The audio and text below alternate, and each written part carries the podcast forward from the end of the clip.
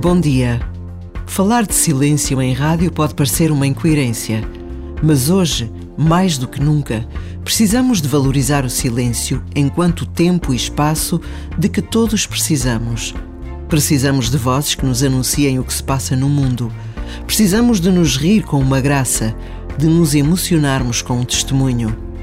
Mas com algum tempo para refletir, para pensar sobre tudo o que se passa à nossa volta, ficaremos sempre mais ricos, mais conscientes, mais capazes de ter um pensamento coerente sobre o tempo e o modo como vivemos.